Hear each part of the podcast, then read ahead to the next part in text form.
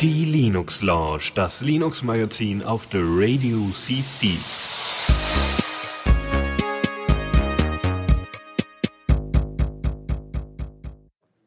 So, äh, nach viel, viel, viel zu langer Zeit begrüße euch ich euch mal wieder hier bei der Linux Lounge. Äh, leichte Verspätung äh, hat technische Gründe auf zwei Seiten. Äh, die eine Seite hat es dann geschafft, die andere leider nicht. Die äh, ist äh, nee, doch, die ist hier. Hallo, Dennis. Ja, und, hallo. Äh, ja, Genau. Die andere willkommen. Seite heißt äh, Dennis und Julian und Hallo. Ähm, wir sind ja schon bekannt aus Funk und Fernsehen.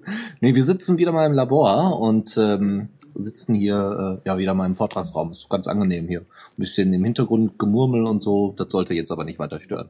Das muss aber auch so sein. Genau. Das gehört auch dazu. Genau. Ja, wir machen heute mal eine Dreier-Kombo. Ähm, einfach, weil es auch mal Spaß macht, zu dritt zu streamen. Warum auch nicht? Ja. Ja, äh, sch schön, dass Lukas das alles noch rechtzeitig. Genau. Vielen, vielen Dank dafür. Ja. Ja, äh, live zu hören, okay, warte, das können wir gleich regeln. Äh, ja, wir, genau, wir, wir äh, sind etwas experimenteller unterwegs. Also falls, falls noch irgendwelche Sound-Ungereimtheiten sind, dann bitte Feedback geben im Chat. Mhm. Ähm, ja, sonst irgendwelche Präsendungssachen. Ja, IDJC hat eine neue Version und die hat uns überrascht.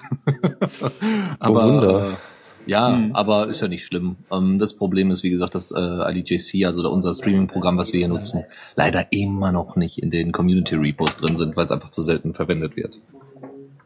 Aber nun gut, das war's eigentlich so vorsendungstechnisch. Genau. Ich glaube, wir können tatsächlich mit der ersten Rubrik anfangen. Ja, wir können kurz Ja. noch mal eben den Channel wechseln. Äh, Ah, ja, da hast du recht. Stimmt.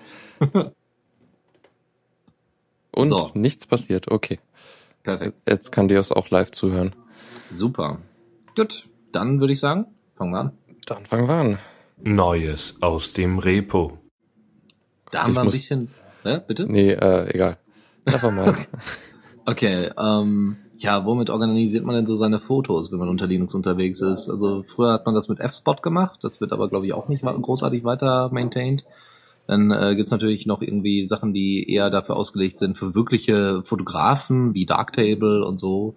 Aber äh, früher ne, einfach so äh, alles zusammengepackt auf ein kleines Ubuntu war Shotwell irgendwie interessant. Und wurde damals von der von Yorba einer äh, Firma zusammengebastelt. Und ähm, seit 2014 ist äh, Yorba da hat sich da so ein bisschen rausgezogen beziehungsweise will alles ähm, in eine Yorba Foundation übergeben. Und ähm, das hat aber nur bedingt funktioniert.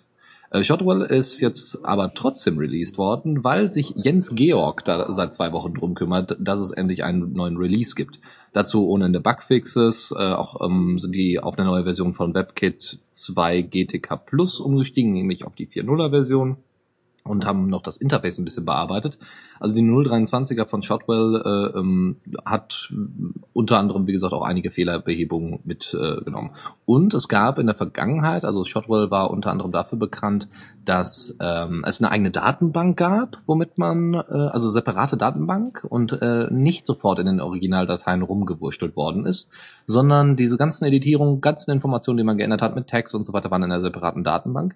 Und dazu konnte man äh, noch Sachen direkt per Social Media an Flickr und Co. einfach hochladen. Und das war natürlich super für Leute, die hobbymäßig vielleicht fotografieren und das nicht hochprofessionell machen wollen. Es gab, glaube ich, noch ein paar Editierfunktionen und das war's im Großen und Ganzen.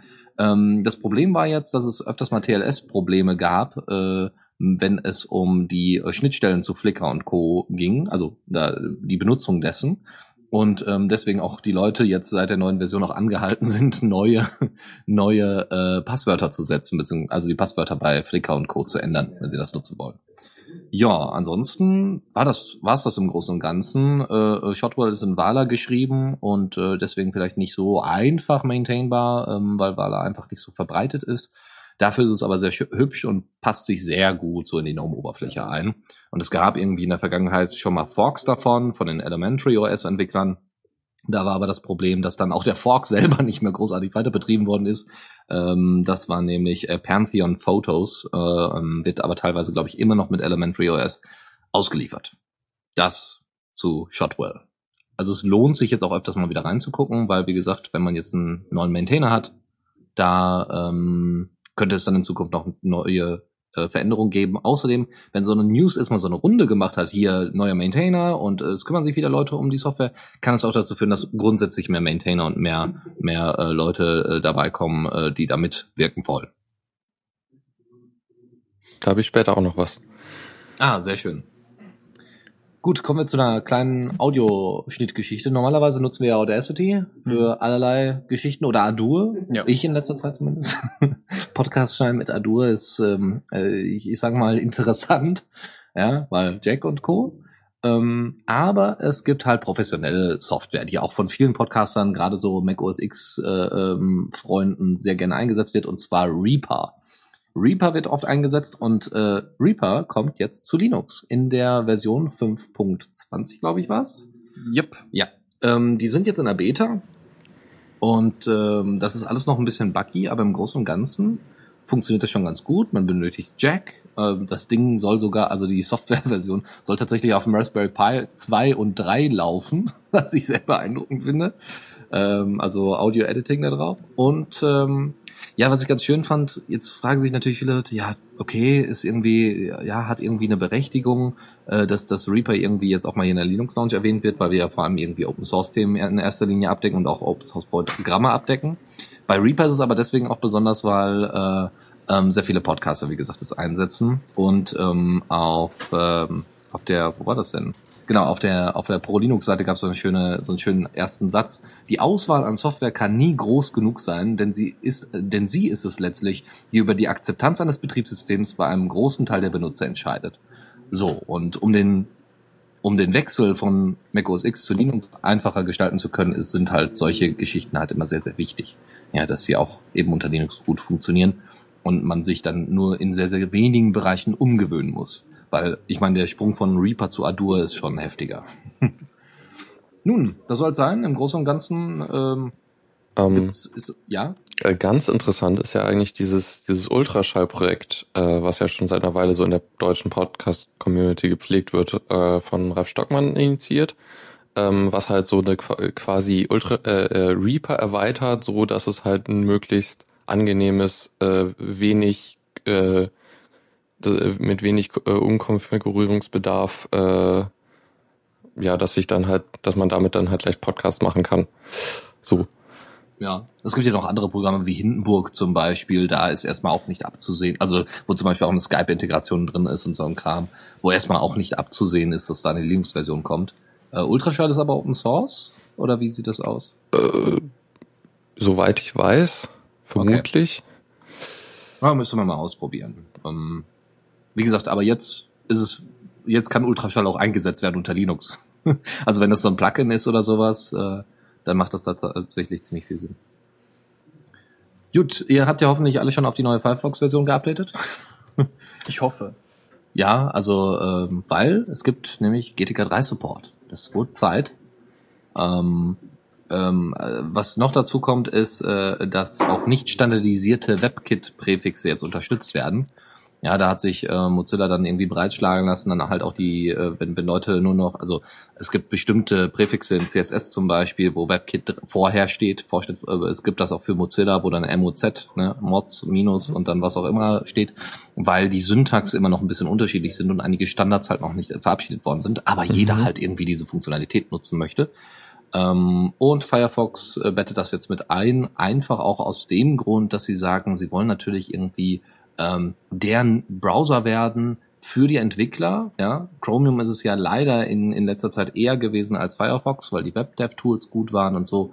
Und da äh, zieht Mozilla ziemlich gut nach, meiner Meinung nach, und ändert halt auch so einige Sachen daran, dass es halt ordentlich angezeigt wird und sie dann eben auch ähm, quasi simulieren können, wie es in anderen Browsern angezeigt wird und somit zum ultimativen Browser werden. Ne? Mhm. Ja.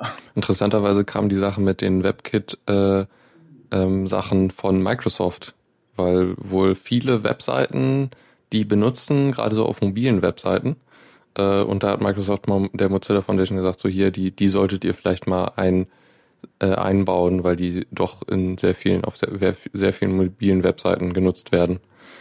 Auch witzig. da sagt Microsoft, was Mozilla denn am besten mal implementieren sollte. Das klingt irgendwie ein bisschen falsch.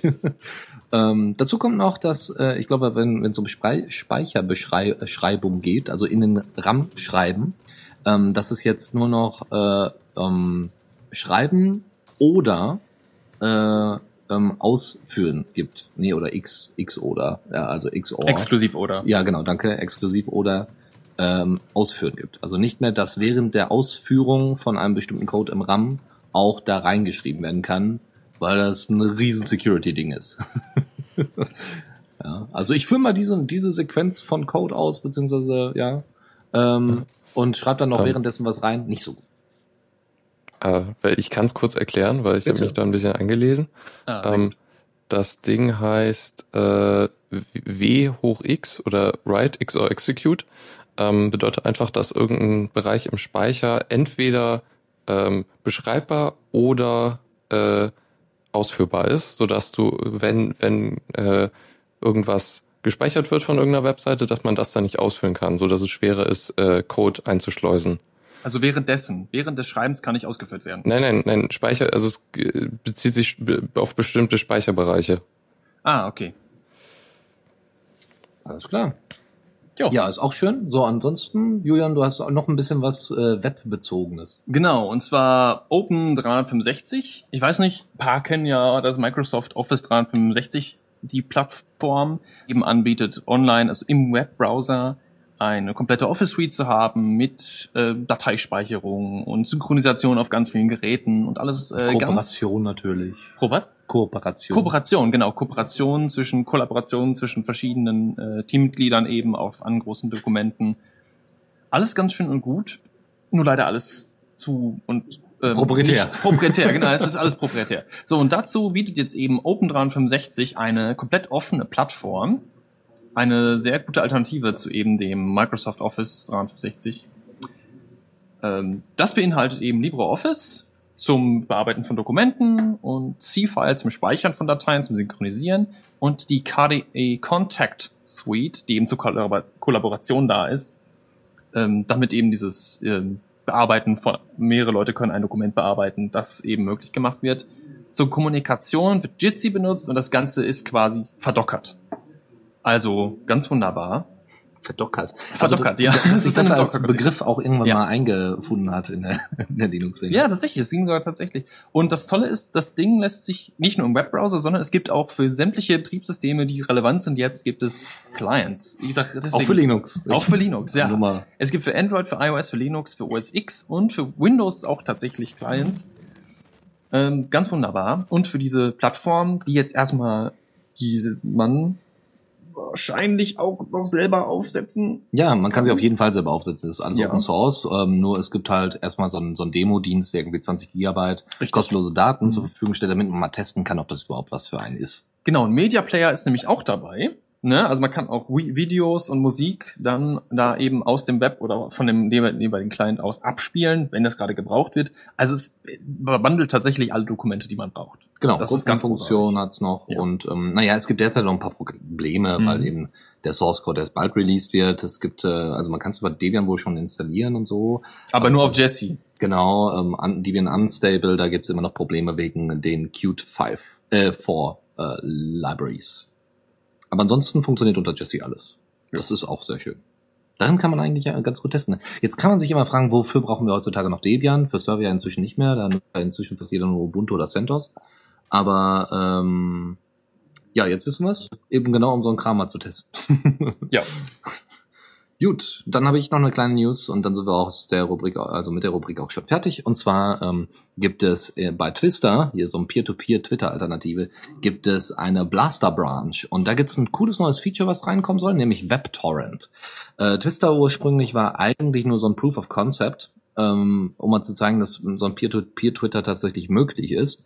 Und es hat sich daran ausgeweitet, dass Leute halt immer stärker dran gearbeitet haben, äh, vor allem äh, Miguel Freitas, der das Ganze initiiert hat und dessen Bachelor-Masterarbeit, glaube ich, das war.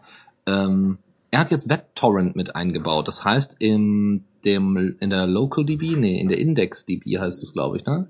Ähm, wird, werden, werden dort Inhalte gesiedet. Das heißt, äh, sie werden wie bei Torrent halt äh, dementsprechend verteilt. Also das heißt, man hat Torrents quasi im Browser Und das macht natürlich bei so einem Social Media Dienst super Sinn, wenn ich dann nämlich irgendwelche Inhalte poste, die hochgeladen werden, beziehungsweise nicht auf einen zentralen Server, der abgeschaltet werden kann, sondern dezentral verbreitet werden an meine Follower und äh, dementsprechend dann Inhalte auch quasi überall und immer verfügbar sind und somit unzensierbar sind. Was halt eine super Geschichte ist. Und ansonsten äh, gibt es noch eine Auto-Download-Funktion, dass Seeden grundsätzlich standardmäßig an ist für alle Inhalte, die einem in den Stream gelegt werden. Aber das ist alles nur experimental und deswegen kann da, ähm, da in Zukunft doch ein bisschen dran gearbeitet werden. Deswegen ist es in einer separaten Branch. Ich wollte es nur mal erwähnen, damit man es mal ausprobieren kann. Oder sich zumindest schon mal darauf freuen kann, was in Zukunft so kommt. Es gibt auch einen Blogbeitrag für, den wir natürlich in den Show Notes verlegen. Ja, dann äh, wären wir damit durch mit der Jo. Rubrik und können anfangen mit dem Newsflash. Dann tun wir das.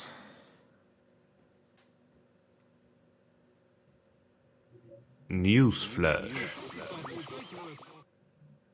Genau, und da haben wir was von unserem Lieblings-E-Mail-Client.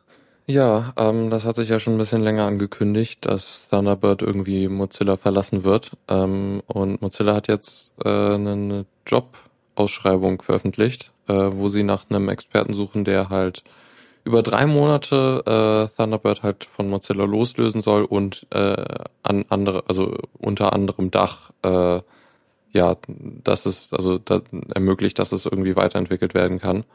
Ähm, das heißt jetzt nicht unbedingt, dass es komplett unabhängig sein kann, soll. Ähm, es gibt ja viele, also es gibt auch viele konkrete Möglichkeiten, irgendwie die Software Freedom Conservancy, die hat auch sch- schon gesagt, sie würden es machen, oder die Document Foundation ähm, oder irgendwie die GNOME Foundation oder ähm, viele andere. Äh, Apache zum Beispiel ist ja, da, da ist ja äh, OpenOffice hingegangen zum Beispiel.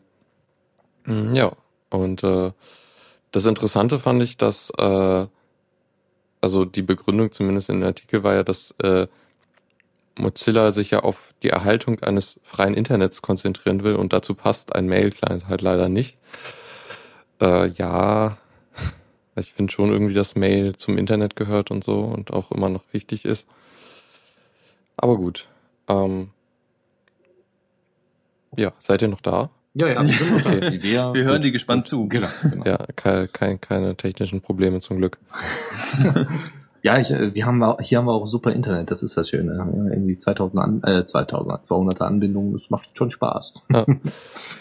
ähm, okay, ja, aber das, das ist äh, so ein grundsätzliches Problem. Ich habe in, in den letzten paar Episoden der Linux Lounge gab es immer mal Pro Projekte, die irgendwie Probleme haben, ähm, irgendwie zusammenzuhalten. Also Shotwell war jetzt wieder mal so ein Beispiel, ähm, wo es eben Probleme gibt, äh, das weiter zu maintainen. Wir hatten in der Vergangenheit Tox, äh, die irgendwie zerbrochen sind. Also man darf bei all, also gut, das sage ich jetzt als ne, so, so wie Studi, man darf bei, bei der ganzen Open Source Geschichte nie vergessen, dass es nicht nur daran liegt, ob Leute guten Code schreiben, sondern auch wie die- dieses Code schreiben und Zusammenarbeiten und so weiter koordiniert ist. Und da kommen wir eigentlich gleich, äh, ja, da könnte ich eigentlich mal ganz kurz ein Thema äh, ganz kurz vorziehen, nämlich OpenWRT. Ähm, da die forken nämlich derzeit, also da wird derzeit geforkt, nämlich zu LEDE, also LEDE, was ähm, in langer Form Linux Embedded Development äh, Development, ja tatsächlich, Development Environment heißt. Also Linux Embedded Development Environment, LEDE. Und ähm, das soll im Endeffekt die Basis, also so, so, bei OpenWRT gab es das äh, Problem, dass da die Koordination auch nicht gestimmt hat. Und dann hat man einfach äh, gesagt, okay, wir packen jetzt erstmal wieder die aktiven Leute zusammen, so ein bisschen auch wie bei Tox das gelaufen ist. Nur bei Tox ist es halt deutlich schrecklicher gelaufen, weil dann äh, Geld unterschlagen worden ist. Und ähm, dadurch, dass es keine Foundation gab, äh, hing alles irgendwie an Privatpersonen und die haben sich dann nicht mehr gemeldet und so ein Kram. Das ist bei OpenWRT jetzt nicht der Fall, sondern es ging einfach nur darum, dass einige, dass, dass nur wenig Leute noch mitentwickeln und man dann überlegt hat, okay, wir wollen das mal von Grund auf irgendwie ähm, gut aufbauen. Und auch mit regelmäßigen Releases und so, ähm, wo man auch weiß, okay, in den und den paar Wochen wird es äh, eine neue Version von LEDE geben. Ähm, das Ganze kann man übrigens finden unter äh, linux-ede.org. Ähm, und kann man sich mal angucken. Äh, bisher gibt's da noch nicht viel zu sehen, weil erstmal ist es nur eine Absichtserklärung quasi und das Projekt ist gerade gestartet. Also wie genau das dann geforkt wird, werden wir dann sehen. Das nur dazu. Ja, ansonsten äh, äh, kommen wir mal zu nicht so schönen Sachen. nämlich äh, zu infizierten Android-Geräten. Ja, ähm, da gab's jetzt, ich, ich meine, das habe ich schon vor einer Woche gesehen, äh, ne, ja, es war mal wieder so ein, so ein äh, Ransomware-Trojaner, der halt aber auf Android-Geräten sich verbreitet hat und das auf einem Verbreitungsweg, der doch beunruhigend ist, und zwar wirklich über nur durch das Besuchen von Webseiten und im Zweifel waren es dann halt auch noch Werb Werbungen, die eingeblendet wurden. Also das heißt, man geht auf eine vertrauenswürdige Webseite und äh, auf der ist dann Werbung äh, eingeblendet und der Werbeanbieter ist halt irgendwie kompromittiert. Ja, und äh, dann fängt man sich sowas ein, was dann halt irgendwie dann das Telefon verschlüsselt. naja, ist nicht so witzig, wenn es an einen persönlich trifft. Ja, das Ding nennt sich Doc Spectus, äh, gibt sich irgendwie als äh, amerikanische äh, Regierung aus. ja. Genau. Ähm, die Lücke ist zwar schon älter, irgendwie stammt aus dem Fundus des Hacking-Teams, äh, aus diesem großen Leak, ähm, und kann halt irgendwie nur ältere Android-Versionen äh, infizieren und aktuell sind das irgendwie nur zehn Prozent der Geräte na gut, eins davon liegt hier bei mir, ist mein Tablet, wo ich irgendwie nicht, nicht über Android äh, 4.2.2 irgendwie rauskomme. Oh oh. Oh oh. Aber 10%, das ist doch eigentlich ziemlich viel, wenn man überlegt, wie viele Android-Geräte es gibt. Ja. Das ist schon. Kommt drauf an. Also ich weiß ja nicht, wie, also ob das alles über den Play Store dann immer nur, äh, ähm, also die Statistiken, wie viele Android-Geräte gerade noch aktiv sind und auf der aktuellsten Version wird wahrscheinlich alles über den Play Store irgendwie geregelt und ähm, da gibt's natürlich auch ein paar Aussteiger, die dann irgendwie eine andere Version drauf haben und so ein Kram. Vielleicht auch noch uralt Versionen, aber dann den Play Store nicht mehr drauf haben. Natürlich. Also als ich damals das eines der ersten Android-Handys in der Hand hatte, habe ich das Ding relativ schnell geflasht ähm, mit inoffiziellen Versionen, wo kein Play Store oder damals noch Marketplace, glaube ich. Android Market. Ja, ist das damals. Nicht, nicht mehr nicht mehr drauf war. Gut, ja, dann kommen wir zu Italien, ja. beziehungsweise zu einigen Städten und Gemeinden Italiens. Äh, was ich nicht wusste, Italien ist tatsächlich was, also in der in der Stadt, in den Stadtverwaltungen ist es so, dass Italien tatsächlich Vorreiter ist, wenn es darum geht, Open Source zu adaptieren. Ne, das ist, ich bin da total begeistert von. Die sparen damit jährlich mehrere Millionen Euro. Und die kleine Gemeinde Vincenza nutzt jetzt Zorin OS. Die steigen nämlich jetzt nach und nach auf 700 Rechnern von Windows auf Linux um, eben auf Zorin OS, weil es eben das Look and Feel von Windows sehr nachempfindet. Das ist ganz großartig. Und zwar werden damit am Ende 809, 895, also fast 900 Mitarbeiter eben ein Linux-Betriebssystem vor sich haben. Obwohl du sagtest, 700 Leute. Also 700 Rechner. 700 Rechner, aber fast 900 Leute werden arbeiten. Das heißt, einige Leute müssen sich dann einen Laptop teilen. Das also. ist in der Stadtverwaltung tatsächlich aber so üblich. Es ist auch ja, hier gut, in Bochum okay. in der Stadtverwaltung so, dass viele Leute haben eben einen eigenen Arbeitsplatz. Und manche Leute wechseln eben auch durch über die Woche. Praktikanten. Praktikanten unter anderem, ja. Aber die Stadt besteht ja, die ist nicht nur aus Praktikanten. Wer weiß, billige Arbeitskräfte, alles. Okay, ja, ist okay, ist ein anderes Thema. Aber das ist tatsächlich, finde ich, ich finde, ein ziemlich großer Schritt. Vor allem, äh, weil ich hätte das wirklich nicht gedacht. Aber Italien ist da tatsächlich in der, in der EU der, Vor der Frontläufer, der Vorreiter, ich auch nicht gedacht. was Open Source Adaptierung angeht. Allerdings ist es jetzt mittlerweile so, dass seitdem die das machen, in der EU viele Städte der EU jetzt hingehen und eben auf Open Source umsteigen, weil sie merken, dass es mehrere Millionen Euro im Jahr spart. Ja, klar. Also Sparprogramme können halt auch in dem Fall, ja, ich will eigentlich nicht sagen, dass das einen positiven Aspekt hat, aber es, in dem Fall ne, forciert das halt so ein bisschen die alten, ähm, ja, die alten, wie heißen sie denn, die alten äh, Business-Konzepte von Microsoft und Co., äh, dass die aus dem Rennen gekickt werden. Ja, ich meine, Adobe hat genau dasselbe Problem äh, mit Paris äh, in einer Universität für äh, Kunst gehabt. Ähm, warum sollte das jetzt in Kommunen anders sein? Ansonsten schauen wir mal, ähm, ja, äh, genau, Zorin OS nochmal kurz als Beschreibung, wer es äh, noch nicht kennt. Zorin OS ist ähm, ja eine Distro, die tatsächlich darauf aufbaut, äh, äh, also ich glaube auch auf Ubuntu mal aufgebaut hat und eben mehrere Oberflächen anbietet, unter anderem auch eine von der Struktur her, nicht unbedingt vom Aussehen her, aber von der Struktur her ähnlich XP, äh, ähnlich Win 7, ähm, ähnlich Mac OS X geht auch und glaube ich sogar GNOME 2. Also noch so wirklich das alte oben eine Leiste, unten eine Leiste, wie damals noch bei den uralten Ubuntu-Versionen. Ach, irgendwie vermisse ich es ein bisschen. So ein ganz Ähm. klein bisschen. So Ubuntu 10.04, ach, da war schon schön. Ja, Es hatte schon ein anderes Feeling. ja. Und das Theme war damals schon nicht hässlich. Ja, also Nee. Das war gut. Man hatte oben sein Menü. Das war auch was anderes. Das war auch da. Das ist ganz anders als man. anders und ganz, ganz nah dran. Also wenn man mal ganz klar überlegt, ist, es, ist die Ähnlichkeit zwischen den beiden sehr hoch. Aber Ja. bleiben wir mal dabei, dass das einfach eine, also wusste ich jetzt auch nicht, dass Italien da sehr verbreitet ist. Also ich kenne München aus Deutschland, aber Du kennst München. ja, also ich war das, Linux, das Linux-Projekt. Ja, selbstverständlich, genau, Natürlich. die da umgestiegen sind. Aber die haben ja gleich eine komplett eigene Distro gemacht und haben keinen, also Zorin OS wird halt auch vertrieben. Also das heißt, es gibt da irgendwie so Commercial Licenses und so Mhm. Kram.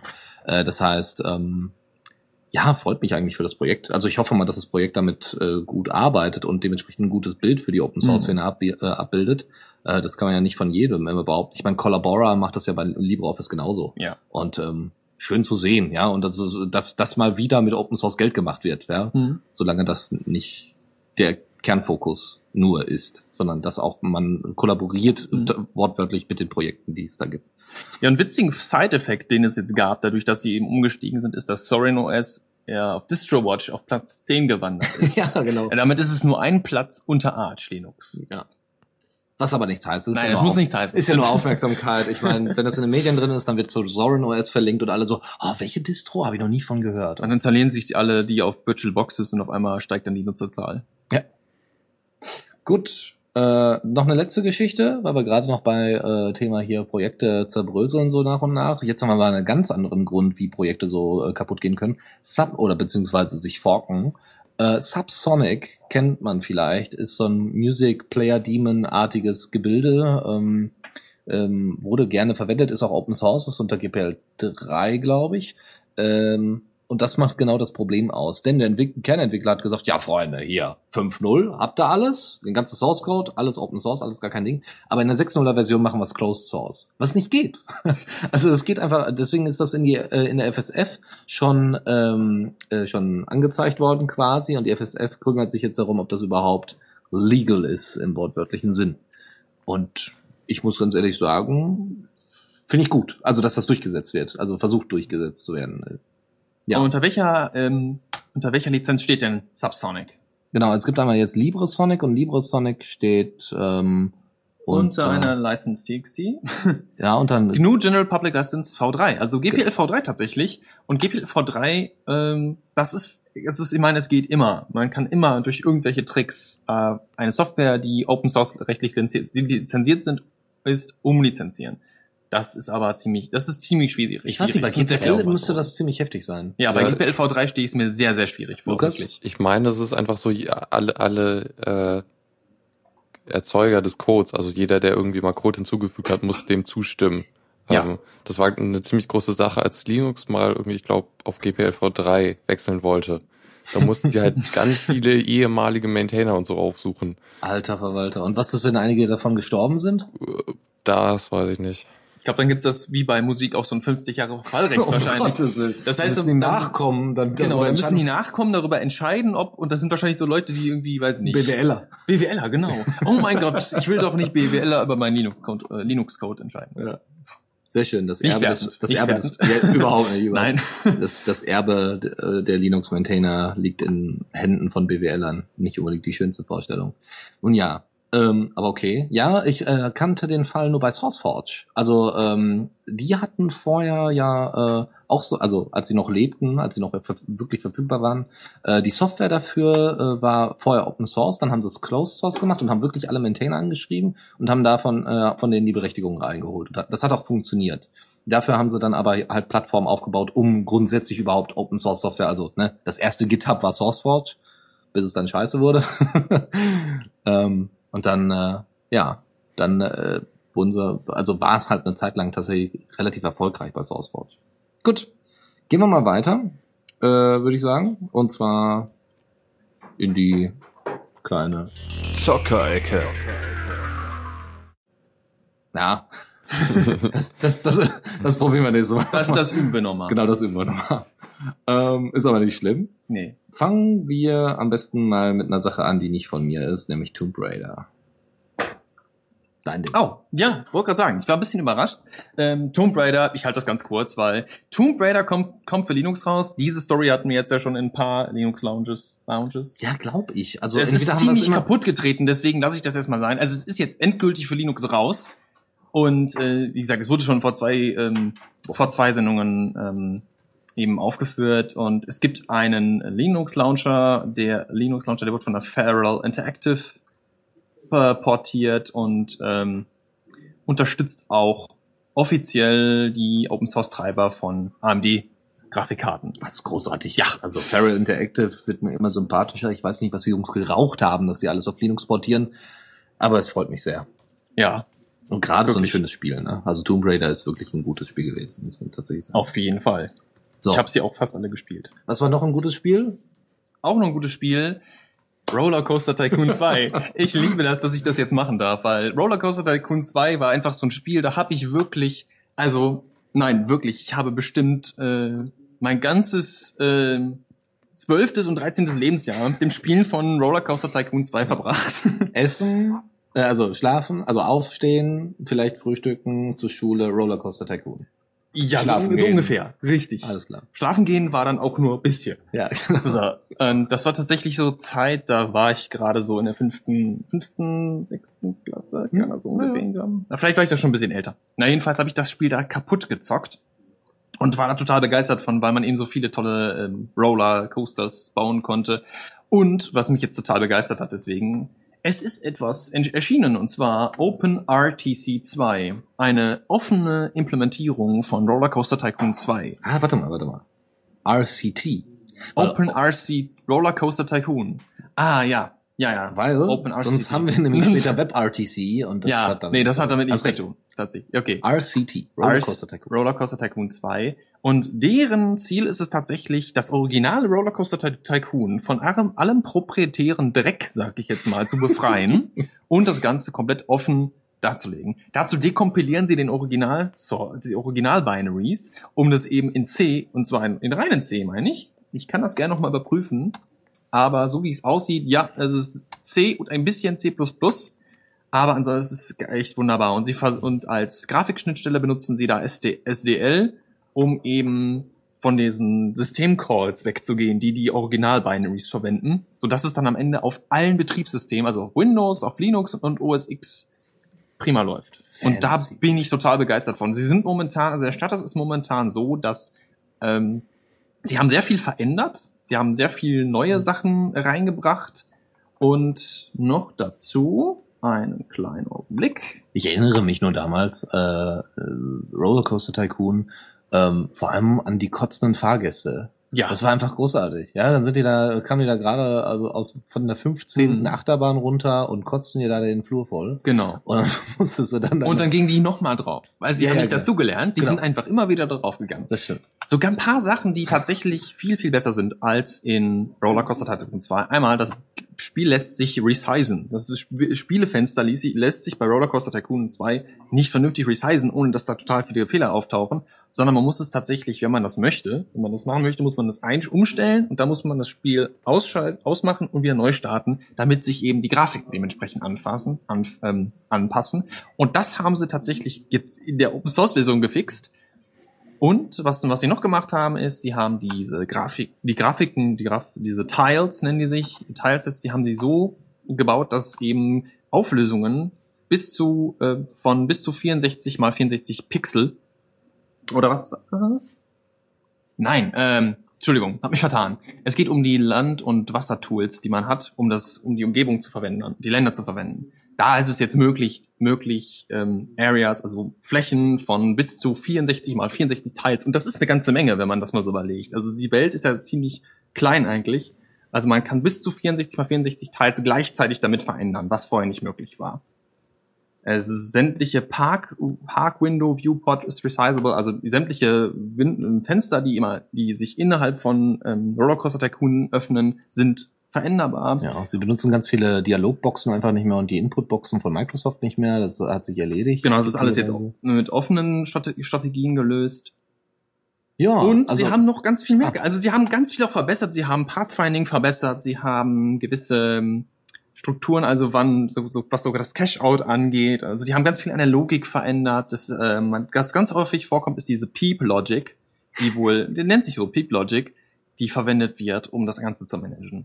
Und was ich ganz toll finde, aber ich bin auch jetzt gleich durch, das ist ganz schnell, äh, sie haben ganz viel von, ähm, also ganz viel, sie haben so ein paar richtig tolle Features von Rollercoaster Tycoon 1 äh, eingebaut. Zum Beispiel eben, dass man eben Mountain, also Berge verändern kann, während das Spiel läuft.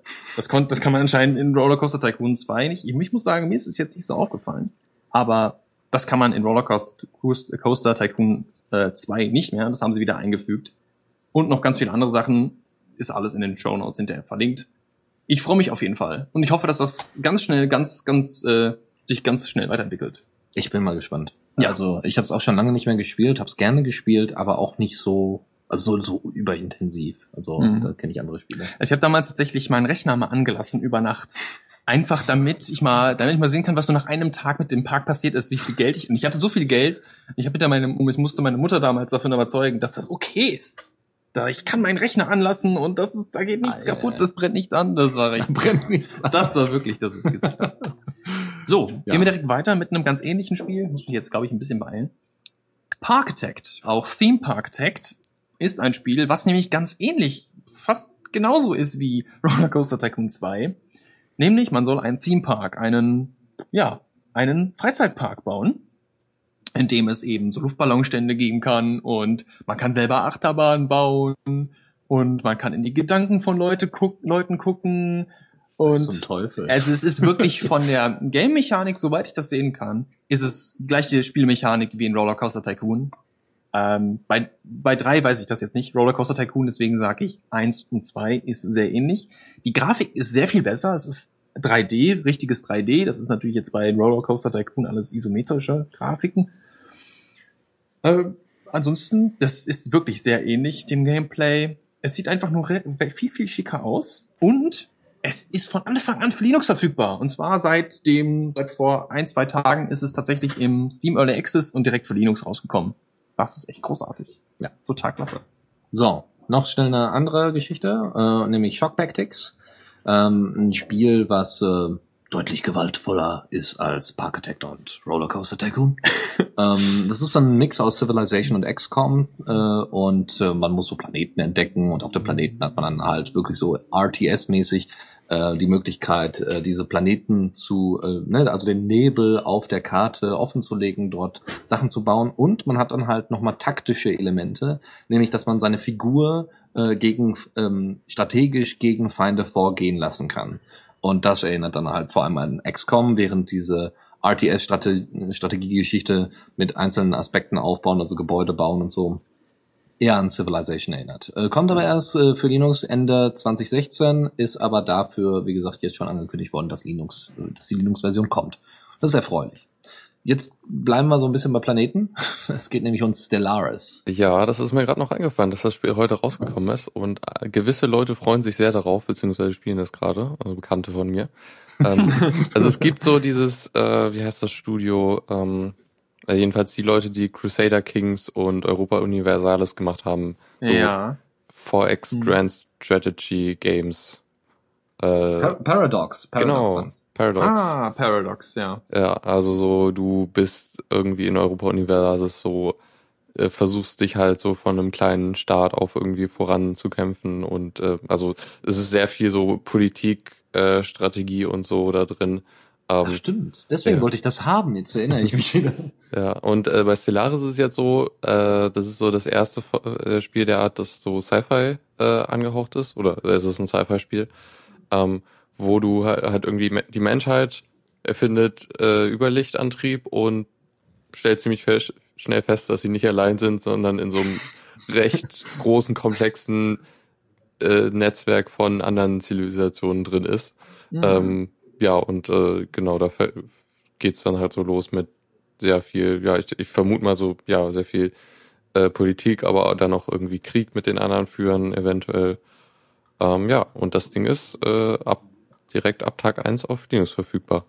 Großartig. Und es sieht auch sehr, sehr gut aus. Also grafisch ist das sehr, Mhm. sehr hübsch. Und dieses politische Ding, das ist ja wieder was für mich. Mhm. Gucken wir mal. Ist zu Ich- teuer, aber kann Ja, man sich. Ich äh, habe einen Bekannten, äh, der mir auch seinen Steam-Account äh, shared über Family Sharing und der, der ist sehr begeistert. Das Problem ist nur, er spielt jetzt die ganze Zeit, das heißt, ich kann es nicht über seinen Account spielen. ähm, muss ich irgendwie mal nachts machen oder so. Nachts im Weltraum könnte Ja, das so, obwohl dann, selbst dann wird er spielen. Ha. so ein Let's Play-Titel könnte das sein. Ja, morgens so 4 Uhr. Ich glaube, dann, dann macht er Schluss und dann kannst du anfangen. Wecker stellen. Naja, also es gibt Leute, die das sehr mögen. Ich habe so, also ein bisschen Probleme mit dieser, diesem Genre. Ich glaube, ich brauche da noch ein bisschen Zeit, um da reinzukommen. Äh, aber eigentlich bin ich dem offen und werde es mal ausprobieren. Alles klar. Weiter geht's. Ja. Ja. Kommando der Woche. Ja, und da haben wir Ncurses FM. Ncurses FM ist ein File Manager, also ein Dateiverwaltungsprogramm, was auf Ncurses Basis gebaut ist. Ncurses, für die, die es nicht kennen, Ncurses ist eine Möglichkeit, im, ist über eine C-API ein User Interface, ein, Freund, ein userfreundliches User Interface für die Konsole zu schaffen. Es geht da also meistens darum, dass man eben in einer, in einer Konsole ein, eine Vollbit-Anwendung hat oder eine Fensteranwendung, die sich dann auch über Tasteneingaben oder über Maus dann eben gut steuern lässt, wie eben auch ein Programm, was jetzt mit GTK gemacht ist. So, und das ist einfach ein File-Manager, der sieht ähnlich aus wie der Midnight Commander. Ähm, Den kennen wahrscheinlich auch einige. Der sollte damals den Norton Commander, meine ich, ablösen. War das war nicht der Norton Commander? Nee, nee, nee. Bevor ich jetzt Quatsch so. erzähle, ich glaube, es ist irgendwie irgendwas in der Art war das bestimmt. So, ähm, das er also vom, vom Frontend äh, erinnert das so ein bisschen an den Nordcom, an den Midnight, Midnight Commander. Geht so. Ja. Geht so. Also Na, meine, es, abgesehen davon, dass es nicht blau ist, doch. Ja, also ich meine, der Aufbau ist relativ ähnlich, ja, aber im Endeffekt ist es sehr, also es sieht spartanischer aus als der Midnight Commander. Der Midnight Commander sieht wirklich aus, als hätte man aus den, an, ja, Ende 80er Jahren, äh, Aus den so, Alien-Filmen. Ja, ja, so, so Hm. weiß ich nicht, Wargames oder so hätte man das, ja, Wargames nicht, da ist zu viel Konsole drin, ne? aber wirklich so einfach Interface hingeklatscht und es sollte so fancy wie möglich aussehen. So Apple 2. Ja, so, das wäre, Ja, gut, das, okay. ne? Ja, da sah, so ähnlich sah das aus. damit kann ich leben. Ja, und der macht das. Aber mich erinnert er ganz, ganz stark an. an Ich meine, ist ein File-Manager, ne? Der Midnight Commander macht auch nichts anderes. Ja, stimmt. Aber irgendwie. Aber ich sehe schon, ne? Also, kannst irgendwie scrollen und so weiter. Es Ja. gibt Tab-Support, also da ist eine Menge drin. Ja, Und das kann man sich mal angucken, wenn man keinen Bock auf Midnight Commander hat. Könnte auch sein, dass der ein bisschen äh, lightweight ist. Ähm, ja, steht sogar oben drüber. Lightweight is possible und deswegen wahrscheinlich Hm. nicht so viel fancy Shit wie beim Midnight Commander drin. Ja, und der ist komplett in C geschrieben. Wirklich komplett. Also abgesehen von ein bisschen Makefile und ein bisschen Shell ist da alles C. Awesome. Ja, ziemlich awesome. Ja, das war das Kommando Das oder war's. das, Ja. das, das Kommando-Zeilenprogramm der Woche. Ja, perfekt. Tipps und Tricks. So, da fangen wir direkt mit dem Link-Tipp an. Ähm, ich habe nämlich mal danach gesucht. Ich nutze seit zwei Wochen KeyPass. ich hätte es viel früher machen sollen. Es ist tatsächlich ganz spaßig und ähm, es, Ist gibt mir, es gibt mir ein sicheres Gefühl. Na, KeyPass. Naja, also wenn sie nicht dauernd diese .NET-Interface hätten, ja, also dass das alles aussieht wie bei Windows. Not. .NET, genau. Ähm, lieber wäre mir zum Beispiel hier KeyPass X gewesen, aber das funktioniert mit KeyFox nicht, was ich in Firefox verwende, um die Passwörter und das automatische Formular ausfüllen zu benutzen. Ist aber nicht schlimm. Dafür wäre es schon schön gewesen, wenn wenigstens die ständige Passworteingabe für KeyPass weggefallen wäre. Das geht mit Gnome Keyrings. Ähm, wie genau, das steht dann da drin. Ja, Im Endeffekt macht man nichts anderes als, ich packe das Passwort für KeyPass in Gnome Keyrings rein und sage über die Schnittstelle, die Gnome Keyrings bietet, äh, bitte einmal das Passwort direkt an KeyPass weitergeben und fertig. Und dann ist man damit durch. Aber eine genauere Anleitung, wie man das dann macht, könnt ihr euch dann da angucken. Ich habe es bisher noch nicht hingekriegt, das äh, beim Systemstart irgendwie zu machen. Das äh, funktioniert irgendwie nicht, weil äh, die Desktop-Files nicht ordentlich ähm, die, den Befehl ausführen, den sie ausführen sollen. Und auch ein Skript hat nicht funktioniert. Das erinnert Und- mich so an meine Versuche, äh, KDE zu benutzen. Das war immer genau das Problem, dass es nicht automatisch entsperrt wurde. Ah. Naja, gut. Ja, nächste Sache. Äh, der Linux und ich Blog hat eine kleine Liste zusammengestellt mit Tipps, wie man mit SSH umgeht. Äh, speziell geht es so um Minicomputer, irgendwie Raspberry Pi oder Banana Pi oder so, ähm, wo man halt irgendwie fast nur über SSH äh, mit dem Ding interagiert. Ähm, und dann irgendwie auf ge gewisse Probleme stößt, wie zum Beispiel, dass es äh, plötzlich getrennt wird oder so, weil man das Ding vom Strom nimmt und so. Und äh, ja, da gibt's ein paar Tipps, wie man unter anderem halt ja, die Verbindung dann trennt, wenn sowas passiert, ähm, oder wie man Verbindungen pausiert und so. Ähm, oder ja, solche Sachen halt äh, kann man sich mal anschauen, wenn man viel mit SSH arbeitet. Macht man ja häufig, wenn man mit dem Raspberry Pi arbeitet. Genau. Also da glaube ich so am, am häufigsten, weil viele mö- möchten sich einfach nicht die Mühe machen, dann eben einen Bildschirm anzuschließen und eine Genau. Tastatur noch so rauszukramen und noch eine USB-Maus und dann hast du den ganzen Kram da rumliegen und du weißt nicht wohin mit dem ganzen ähm, Kram. ja. Kann ich verstehen. Ja, der, bei dem ganzen Kram fällt uns auch ein Google Web Fonts. Ja, Google der, Web Fonts ist überall integriert. Ja, ich kann doch. kotzen. Es ist wie Bootstrap. Ja, es ist wie Bootstrap genau. irgendwo in der Webseite irgendwie direkt von Twitter Es oder von überall. Es, Es, ist es, es, umgibt uns. es, es umgibt uns, es durchdringt uns. Es ist ein Web Google Web Fonts ist ein bisschen wie die Macht. Nur nerviger nur nerviger, genau. und nicht so, So ja, ein- und so ein- proprietär, ja. So ein, Krib so ein Kribbeln im Kleinhirn gibt es Ja, ja, genau. so ein leichtes. Und total propriet- proprietär. Und Ja, was ja. mich aufregt, wenn sich jetzt mal, wenn man so eine Webfont benutzt und die ändert sich jetzt, was ab und zu was selten passiert, aber was, äh, was passiert, dann hat man inkonsistentes Aussehen von seiner eigenen Website. Und das finde ich nicht schön. Was man natürlich machen kann, ist, man kann die Webfont rüber kopieren, aber dann ändert man vielleicht mal die Webfont und möchte eine ganz andere benutzen. Und dann hat man eben wieder das Problem, dass man das wieder runterladen muss. Und vielleicht probiert man auch ein paar Sachen aus. Lange Rede, kurzer Sinn, es gibt jetzt ein Tool dafür, den Google Web Fonts Helper. Das kann man sich selber aufsetzen. Und das ist tatsächlich, bietet einem eine Kopie aller Google Web Fonts auf seinem eigenen Server. Und man kann auf diese Web Fonts zugreifen, unter anderem über eine REST API, die sogar ziemlich gut strukturiert ist. Also man muss sich nicht jedes Mal diesen Dateinamen künstlich zusammenbasteln, sondern man sagt tatsächlich, ich hätte gerne diese Schriftart in diesem Format und ich hätte gerne in Bold, Regular oder Italics oder einfach alles. Also das ist echt ein tolles Teil. Und man kann es komplett eben selber aufsetzen. Ich muss, möchte mal gerade nachgucken. Was gerade so bei Serverfarmen und so weiter oder hier so ein Ja. Rechenzentrum in der Universität, ja. Genau. Damit du mal irgendwie Hm. fancy äh, äh, Studien-Webseiten haben kannst und sagen kannst, hier äh, alles, also man könnte theoretisch sogar intern das irgendwie automatisch umleiten. Ja, Mhm. also jedes Mal, wenn dann irgendeiner in seinen Code einbaut, ja, hier den und den Link, dann sagst du, tausch mal direkt aus mit unseren Sachen. Und das Tolle ist, es bietet sogar sämtliche HTTP, äh, sämtliche CSS-Snippets für die Webfonts. Also es baut einem auch auf, das hat ein Webinterface, ein ganz tolles, und baut einem auf diesem Webinterface eben auch diese CSS-Snippets zusammen, die man braucht, um die Fonts anzuzeigen.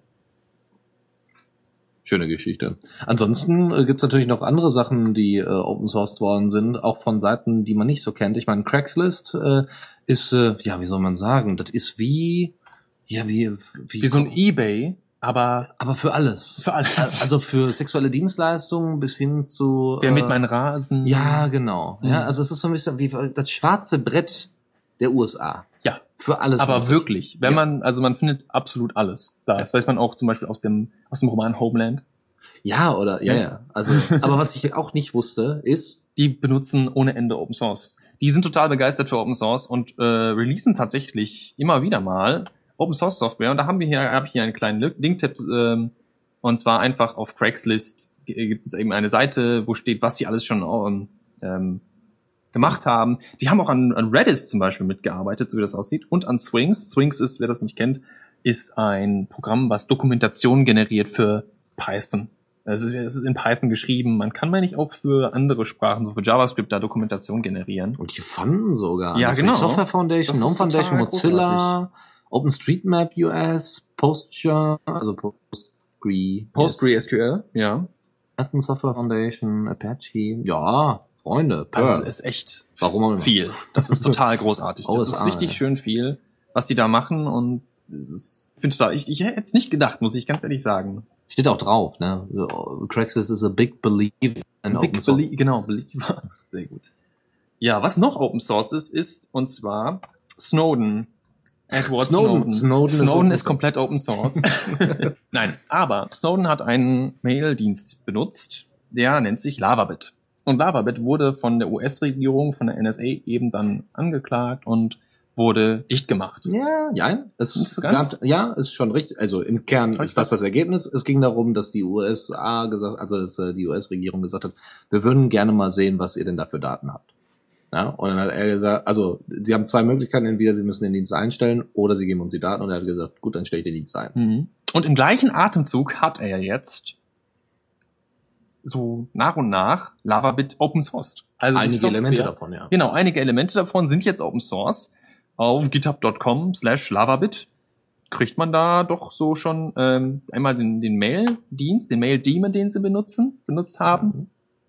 Und zwei Libraries. Einmal eine Library, die für den, ähm, für, die heißt libdime und Dime steht für Dark Internet Mail Envi- Environment. Also es hört sich schon so an, als wäre es dafür da, eben Whistleblowing zu machen hier.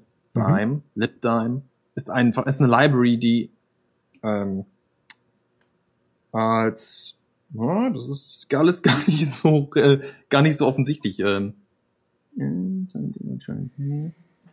Okay. Also es ist alles so für Sicherheit im Mailverkehr gedacht. Ja, Um das safe, jetzt kurz zu sa machen. safer Mailverkehr. Ja, safer Mail Mailverkehr, genau, ist richtig. Ja, sehr schön. Ansonsten kann man das ganze Ding noch testen, da gibt's dann auch noch mal ein eigenes Repo zu. Ja. So, dann haben wir noch, äh, genau, eine GNOME Shell Extension. Ja, die habe ich irgendwie heute mal, nee, gestern war es, äh, spontan irgendwie einen Bedarf gehabt äh, und es gab eine Extension dafür. Äh, und zwar wollte ich, dass das Touchpad auf meinem Notebook automatisch gesperrt wird, sobald ich eine Maus anschließe. Ähm, und diese Extension kann genau das und also eigentlich heißt die Touchpad Indicator, was nicht, also nicht gerade hilfreich ist. Äh, also äh, zentrales zentrales Feature ist halt, dass man oben rechts so ein Icon hat, wo man dann das Touchpad an- und ausmachen kann, aber es gibt halt auch noch die Option, dass er automatisch Mäuse erkennt und dann äh, das Touchpad sperrt, was ich ja haben wollte. Also, yay. Ja. Naja, also ich, ich bin gerade überlegen, ich hatte jetzt letztens auch, was, was, was war denn? Also einige meiner, meiner GNOME Extensions sind leider kaputt gegangen, weil die nicht mitgezogen worden sind, update-technisch. Andere wiederum sind sehr gut mitgezogen worden, nämlich äh, GNOME Pomodoro zum Beispiel, aber das hat man schon mal in einer anderen Sendung vorgezogen. Ähm, eine andere Geschichte, man möchte ja, dass sein GNOME-Interface auch gut aussieht. Das heißt, man installiert irgendwelche Themes. Nicht irgendwelche, sondern die hübschesten. Und unter anderem eines der hübschesten ist Numix äh, weil es Flat Interface ist. Das Problem ist, es ist nicht in jeder Farbe und in jeder Form irgendwie vorhanden. Und wer jetzt Bock hat, selber daran rumzuschrauben, kann das tun, nämlich mit dem Tool Umox. Und Das äh, ist nicht n- kei- keine äh, Praktik der Ferengi, oder? keine, also- keine, ne? Star Trek, äh, die Ferengi, äh, ich glaube, nee, egal. Ich, ich, ich erkläre es nach der Sendung. Okay. Alles klar, wunderbar. Ähm, das Tool ist relativ simpel. Es werden äh, alle Elemente angezeigt, äh, die irgendwie relevant für das Theme sind, weil viele Sachen davon werden ja mit äh, CSS inzwischen umgesetzt äh, unter, äh, unter GNOME. Also mit den neuen GTK-Versionen. Und äh, das sieht sehr cool aus. Also man kann relativ viel damit machen. Du kannst halt die Buttons dementsprechend farblich anpassen und so könntest du halt relativ schnell, ohne viel Aufwand, ein Dark-Theme zusammenbasteln, wenn du darauf Bock hast. Und das ist cool. Ähm, ja, dann kannst du dann irgendwie sagen, oh, ich hätte gerne noch das, äh, die, die Farbe dabei oder alles in Grau und Weiß und so. Sehr einfach. Und äh, dann exportiert man das und stellt es zum Beispiel anderen Leuten zur Verfügung. Im besten Falle. So, dann haben wir noch ein paar Kleinigkeiten, nämlich noch CryptStick. Das ist ein Tool, womit ihr äh, sagen könnt, okay, hier, ähm, ich habe hier einen gekrypteten USB-Stick. Ähm, das, äh, der soll aber nach einer Weile dann ausgeworfen werden, beziehungsweise wieder sich verkrypten. ähm, einfach aus dem Grund, äh, dass man damit halt seine Dateien auch sichert, ja, aber dann vielleicht oft auf Data äh, Daten zugreift, die auf diesem äh, USB-Stick zur Verfügung stehen. Einfach ein automatisches Unmount. Das, äh, wie ihr das dann verwenden könnt, äh, gibt es eine kleine ähm, zwei SH-Skripte, wie ihr das dann genau macht. Gibt es eine schöne Anleitung in der README. Und dann haben wir noch drei kleine Link-Tipps für euch, nämlich wie man eine gefrorene SSH-Session ordentlich beendet. Das äh, überschneidet sich leicht mit Linux und ich, Ja. aber äh, wahrscheinlich gibt es da vielleicht auch nochmal andere Lösungen. Ähm, dann gibt es, äh, wie man, wie man eine README-Datei erstellen sollte, ja, weil das Problem sehe ich halt auch ganz oft auch für die Vorbereitung in der Linux Lounge. Du gehst auf ein Repo und es ist nicht ordentlich erklärt, was dieses Tool macht, welches Problem es löst und warum überhaupt. und wie man am besten es sofort äh, verwendet und deswegen da eine kleine Anleitung, solltet ihr euer eigenes Repo pflegen wollen. Äh, und ähm, dann noch der letzte Link-Tipp ist ein YouTube-Video, wo man sich äh, ein YouTube, ein Screencast über ein Screen, äh, über wie man Screencasts macht, nämlich wie man sein eigenes Webcam-Bild ohne äh, Umrandung mit in das Video einbettet. Ja, und das halt über ein Command-Line-Interface. Sehr einfach gemacht. Kann man sich da schön im Detail anschauen. Oder man Ja. benutzt einfach Open Broadcaster, der kann das auch. Ja, richtig. Ja. Hätte ich fast jetzt auch gesagt. Das kann man auch machen. Ja. Aber vielleicht will man das gar nicht. Vielleicht möchte man es auch einfach haben. Genau. Und macht das Terminal auf. okay. Ja, wir sind soweit thematisch durch. Ähm, also mir hat Spaß gemacht. Ja, ja auch. Lukas, wolltest du jetzt noch erklären, was du vorhin meintest? Oder? Äh, wir sind ja noch on air, ne? Ja, ich weiß. Dann können wir das später machen. Achso. Ja, Eine nee. Eine Also- andere kleine, ja, bitte, Nee, mach mal. nevermind. Okay, okay. Dann Gut. äh, eine andere Kleinigkeit. Ich werde äh, wahrscheinlich jetzt noch an der nächsten Sendung dabei sein. Und dann werde ich mich erstmal ein bisschen für unbestimmte Zeit äh, aus der Lieblingslounge verziehen. Ist aber nicht schlimm, denn deswegen unter anderem sind wir heute hier zu dritt anwesend. Julian und Lukas äh, werden das äh, in, in allen, allen Ehren halten und weiterführen. ich glaube, das funktioniert ganz gut. Also ihr werdet euch dann in der nächsten Sendung noch mal ein bisschen beschnuppern dürfen. Und ähm, ja, wer sonst irgendwie noch mitmachen möchte, darf sich dann in Zukunft mehr an Lukas wenden als an mich. Ich kann die Mails natürlich weiterleiten, aber es ist natürlich dann kürzer. Ja, und Lukas, deine E-Mail-Adresse ist mit, mit C geschrieben, lukas Mhm. at das äh, at the radio CC. Sehr gut. Ja. Ansonsten weiß ich nicht. Wir gucken mal, ne? Ja, Lukas, danke fürs Stream. Ja, sehr spontan, aber äh, es war viel zu lange, wie gesagt. Ähm, ich habe erstmal die falschen Sachen verbunden und so. Äh, ja, Kommst jetzt auch. bald wieder in, äh, in, wie soll ich sagen, in, äh, in Übung. Ja. okay. Wunderbar. Gut, dann bis zur, bis in zwei Wochen und ähm, euch allen noch einen schönen Abend. Ja. Danke fürs Zuhören. tschüss. Ciao. Tschö.